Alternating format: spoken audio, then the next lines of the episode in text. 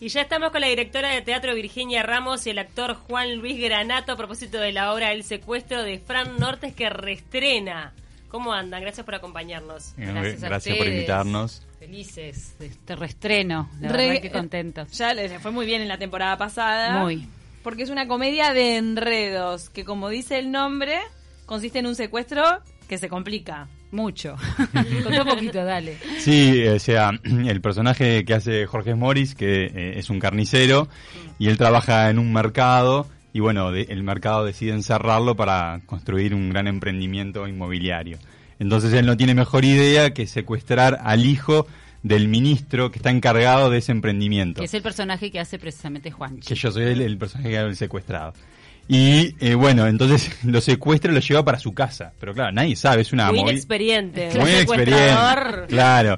Entonces cuando lo lleva a su casa, eh, aparece la hermana, aparece el cuñado. Y bueno, ahí se, desata un enredo impresionante que... Claro, porque tiene que esconder toda la situación hasta que en un momento se, se revela, pero eh, en realidad lo que al, principio es todo el tiempo escondiendo al, secuestrado y entonces se convierte en una historia de enredos eh, muy divertida donde tanto Pachela como... Eh, como Morris, como Jorge, bueno, también con Diego Artucio, Mariana Baquet y, y Juanchi, hacen realmente una exquisitez de la comedia porque no, no para de reír la gente pero no para de reír realmente. Me han dicho que es muy divertida. es muy divertida. La verdad que nos fuimos a verla, pero bueno, yo no fui, pero me han dicho que está muy buena. Tienen incluso estudios que dicen que en todas las funciones la gente se ríe cada 15 segundos. Sí, sí, sí, no, es, impresionante. es impresionante. Qué buena dupla que lograron entre Pachela y Smoris. Ellos ya habían trabajado juntos, yo no recuerdo, ¿eh? eh creo que no, creo que no, que no. Es la primera vez y realmente fue un placer. Eh, es una obra muy difícil, es, ha sido una obra muy difícil también porque por lo general todas las comedias, siempre uno como director o como actor eh, tiene que empezar a ver por qué lado ir, ¿no? Eh, eh, que no se te vaya demasiado al, a la caricatura o el estilo de comedias que uno, que uno quiere hacer, si ir de, de repente a hacerla más realista. Bueno, tuvimos que como que estudiar un poco por dónde ir hasta que encontramos el, el, punto clave y realmente ha sido maravilloso. A mí me ha pasado, como obviamente ustedes saben, yo dirijo y al mismo tiempo actúo, entonces muchas veces eh, cuando estoy dirigiendo y al mismo tiempo actuando, hay veces que puedo ir a las funciones y otras veces no, cosa que detesto que me pase porque soy de las directoras que me encanta ir a todas las funciones. El año pasado justo me coincidió que tenía que ir, a, eh, tenía que actuar en, en muchas ocasiones, entonces como que iba cada tanto y cada vez que iba a ver el espectáculo juro que era como una espectadora más. No paraba de reír. Yo que la había dirigido y que ya sabía, todo lo, que pasaba y todo lo que era. O sea, uno ya se sabe la obra de, de pe a pa.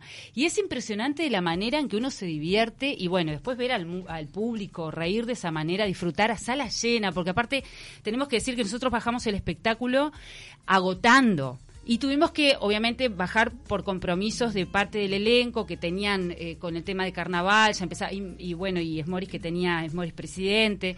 Entonces tuvimos que bajar el espectáculo y bajar a sala llena es como que por un lado te genera una satisfacción impresionante y por otro lado una angustia de decir por qué no seguir llenando. Claro. Pero vuelven el 14 de marzo. 14 de marzo. marzo volvemos. ¿El texto cómo es que te llegó, Virginia? Bueno, me llegó por medio de Juanchi. En realidad fueron ellos los que me llamaron ah. Y este y confiaron en, en mí para este proyecto. Nosotros ya habíamos trabajado juntos anteriormente. Yo siempre por lo general realizo las, las coreografías de los espectáculos que ellos hacen eh, de obras en inglés, en el anglo. Y bueno, y hace muchísimos años trabajamos juntos y, bueno, y ahí entró la...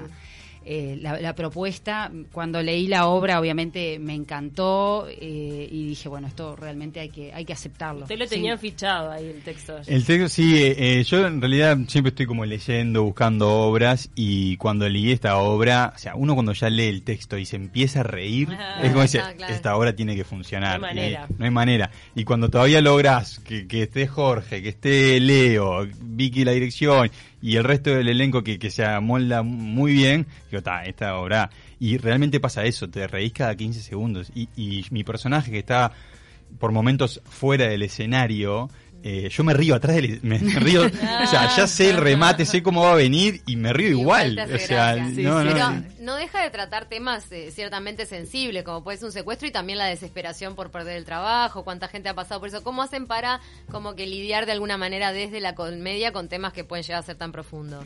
Y bueno, yo creo que es, eh, en- es una... Las comedias en realidad siempre son un reflejo de la realidad llevadas al humor. Entonces, eh, con, en ese sentido siempre estamos acostumbrados a tratar de mostrar una realidad eh, que que nos haga reflexionar es lo mismo que cualquier espectáculo, como por ejemplo yo cuando he hecho Busco al hombre de mi vida, Mario ya tuve, que, que es una obra muy divertida, pero que precisamente la realidad es la que te hace sonreír y, le- y la, Claro. y la que te hace divertir de lo que estás viendo. Acá en este caso, eh, yo creo que la gente, y es muy inteligente esto que me estás diciendo, porque la gente no deja de comentar precisamente lo que es eh, el golpe hacia la verdad. Y acá en este caso en particular, donde vemos también que hay un tema muy importante de la corrupción, eh, el, dolor familiar, el dolor este, de, una, de una familia que está perdiendo su trabajo, más allá del humor y de que lo vemos con humor y- y que las salidas son con humor, eh, no deja de golpearnos. Yo siempre pongo el ejemplo cuando enseño, cuando dirijo, eh, qué es lo que, lo que nos pasa a nosotros cuando estamos en un edificio y estamos escuchando eh, discusiones de, de un matrimonio de al lado y que poco más que se están tirando con los platos por arriba. De este lado uno se ríe y dice, "Pa, mirá, ay, mirá cómo se matan, qué horrible. Pero lo que están viviendo ahí es terrible. Entonces, eso es lo que provoca la comedia. Eso es la comedia. Cómo desde la realidad podemos encontrarle el humor. De acá hasta a veces podemos decirnos, ay, para, no te rías, pobre, se está mal. Ay, no, pero mira lo que qué horrible, estas cosas que se... Uy, ahí me da las malas palabras que se gritan. Y uno termina tentándose de esa situación o cuando uno se cae, uno Hasta se reventó. ¿y ¿Qué es lo que hace al principio? Te matás de la risa, después Sí. ayudás. Sí, Primero sí. te matás de la risa. Una caída. claro. Es reírte desde la incomodidad. Nos- Exactamente. Nos mandan una pregunta de la audiencia. Gabriel fue a ver la, pel- la película, la obra. Mm. Mira, dice, pregunta para Virginia. El año pasado Leo Pachela, invitado por tarde o temprano, contaba que el secuestrador no es tan expediente como debería. Fui a ver la obra y también vi que la decisión de secuestrarlo, eh, de hacer el secuestro, es ciertamente improvisada. Tanto que el secuestrador podría ser Pachela en lugar de Smoris. También sería muy gracioso. Exactamente, podría ser, cualquiera de los dos podrían Es el ser. secuaz en Eh, esto, sí. eh, actualmente. Eh, claro. ¿Qué sea- propone Gabriel? ¿Que hagan un intercambio de papeles? ¿Qué, qué significa tu mensaje, Gabriel? Explícanos. Yo creo que, yo creo que me, me parece que lo que quiere eh, Gabriel es que se llama, Sí. Gabriel es que Pachela haga precisamente del secuestrador. No, acá. No, lo que este, pasa es que también hay, hay un tema de que eh, el personaje de Leo es el primero en darse cuenta de la situación. Claro. Entonces, luego, a partir de ahí, entre los dos, entre el personaje de Leo y de Jorge, arman como una historia para empezar a ocultarle al resto. Claro. ¿sí? Entonces, eh, Sí, capaz son que puede ser como un poco de ese lado que en un, en un punto llegan a ser cómplices, eh, tratando de, de- de- de, en realidad, de esconder algo que es inescondible y cada vez arman una bola de nieve y es un caos total, ¿no? Virginia también... Ah, ibas a decir algo. No, que de todas formas, eh, a- a- más allá de que lo- los actores que elegimos, eh, yo diría que cualquiera puede hacer cualquier personaje, porque son grandes actores los que están arriba del escenario, eh, todos. Diego Artucio, también un capo impresionante, Juanchi, Mariana, eh, pero creo que están todos en su, o sea, elegido, pero parecería que con el dedo, o sea, Con no hay punto caramelo. papel. Sí, sí, sí, impresionante. Así que nos Virgi- quedamos con esa versión. Virginia, habías comentado también tu lado de docente. Ahora tu, eh, la, la escuela que vos este, dirigís se muda. Sí, exactamente. El año pasado, te entendí, es muda. Y yo dije, ¿qué, qué dije yo? Se muda. Se muda. Es de teatro mudo, Ahora es está verdad. enseñando para hacer mimo. ella. Yo digo, ¿qué me está queriendo decir? Vuelve el teatro mudo. Eh, sí, el año pasado, hace tres años que estábamos en el Teatro del Centro, lamentablemente, bueno, ya llegó a, a oídos de, de todos prácticamente que el Teatro del Centro cerró. Una tristeza para todo el Teatro Nacional porque realmente era un hermoso teatro. Con muchísima y- historia. Sí, mucha historia, eh, grandes artistas que han pasado por ahí y ya de por sí el teatro en sí era maravilloso. Es un, un teatro casi único, con una cercanía eh, al, al público, una complicidad que uno tiene ahí en ese escenario que realmente es muy difícil de poder lograr en otro. Eh, más allá de los maravillosos escenarios que tenemos por suerte en nuestro país. ¿Cuántos años dijiste que...? Yo estuve tres años ahí, Ah, tres. eh, digo, tres años como, como docente, ¿no? Pero Eh, como actriz, Como actriz, más. Vale ni contar. Me delatan. Este, muchísimo, sí. Y. y bueno, y, y todo lo que conlleva, ¿no? La, la tristeza de lo que es eh, la Sí, gente que- que se queda sin trabajo, que son todos.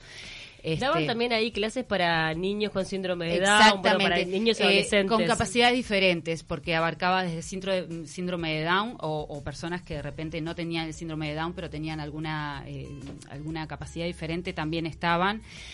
Eh, bueno, eh, aparte de eso, voy a contar una pre- pequeña cosita que no me quiero ir tampoco del tema. Este, este año estoy trabajando con uno de los ex alumnos de ese taller, del, del, eh, de la hija de, de Verónica, de la hija de Beatriz Massons, eh, con síndrome de Down, que es Sebastián Martínez, y eh, estreno una, una obra que se llama Olivia y Eugenio, que es precisamente la historia de una mamá y un hijo Down.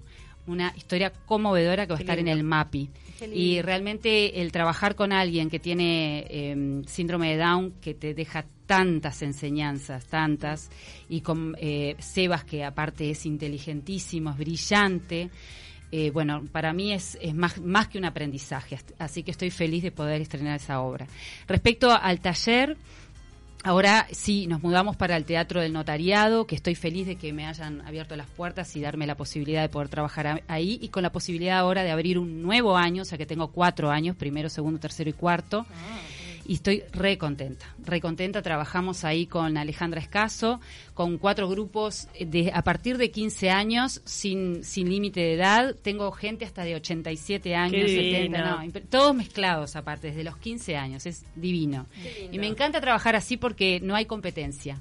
Hay crecimiento eh, de parte de todos, así que estoy feliz. Y bueno, para la- eh, tiro el chivo para los que quieran inscribirse, 094-965-864. Que están en época de inscripciones. Sí, Para totalmente. arrancar. Y Juanchi, para hablar del anglo, este año se vienen apuestas importantes. El otro día salió un artículo de los musicales que se van a hacer. ¿El anglo tiene algo abajo de la manga? No musical, pero sí eh, muchas buenas obras. Eh, estamos preparando una que se llama Todas las Rayuelas, que protagoniza Luis Orpi, eh, que van a ver a Orpi en otro Mm, en otra otra, faceta. en otra faceta Ah, que uno está acostumbrado Pero a ver. dramático no. No, es, ah, es una comedia con tintes dramáticos, eh, pero bueno, Luis tiene, uno está acostumbrado a verlo y a hacer esos personajes, o el de Solange, Sí, bueno, sí. y, pero esta es otra historia y, y la verdad que es fantástico, no se lo pueden perder. Y después ahora también va a haber un ciclo de unipersonales, eh, que está muy lindo, que empieza también en marzo, que se llama Vidas en Escena, que es sobre personas eh, reales, digamos, ¿no? Eh, eh, inspiradoras, como va a estar Alejandro Martínez con esta, esta noche Oscar Wilde, va a estar Noelia Campo con la bailarina de Maguncia, Adriana Dorreis con Frida Kahlo y va a estar eh, Julio Persa con Lo Tremono, su última carta. Que Así- son biográficas las, las obras Sí, sí. de un unipersonal. Exactamente, son biográficas, que es parte de su vida, pero también de su obra, ¿no? Mm, qué lindo. Entonces realmente son apuestas eh, muy lindas y después más para el segundo semestre también tenemos una comedia que se llama Off, que trata sobre el mundo del teatro independiente. Ah, Que mirá. también está muy divertida, y está Alejandro Martínez también, está Verónica Mato, eh, así que no, va a ser una apuesta interesante también. Qué Bien bueno. ahí, entonces se vienen bien movidos todos estos teatros. Recordemos que se est- reestrena el secuestro en el Anglo. En el Anglo, el Teatro que sábado... nadie se maree. No, sábado, Sábado 14, 14 de marzo. Eh, ¿Solo los sábados? No, Sábados y domingos. Sábados a las 21 horas y domingos a, A las las 19. En el Teatro del Anglo, en San José, 1426, entre Santiago de Chile y Barrio Zamorín. Allí va a estar entonces de nuevo lleno, como el año pasado. Lleno y que- pueden sacar las entradas por Red Tickets, que ya mañana ya van a estar prontas a la venta, así que redtickets.uy y si no después en la boletería del teatro también, por supuesto. Bueno, la verdad, súper recomendada. Toda la gente que ha ido dice que es verdad eso de los 15 segundos Sí, de la risa. Uno no para de reírse, que es catártico en ese aspecto de, de, bueno, de poder este, disfrutar. ¿Viste? A veces cuando decís, ay, quiero ver algo para arriba, a veces, sí. "Ah, no tengo ganas de ir a ver un drama.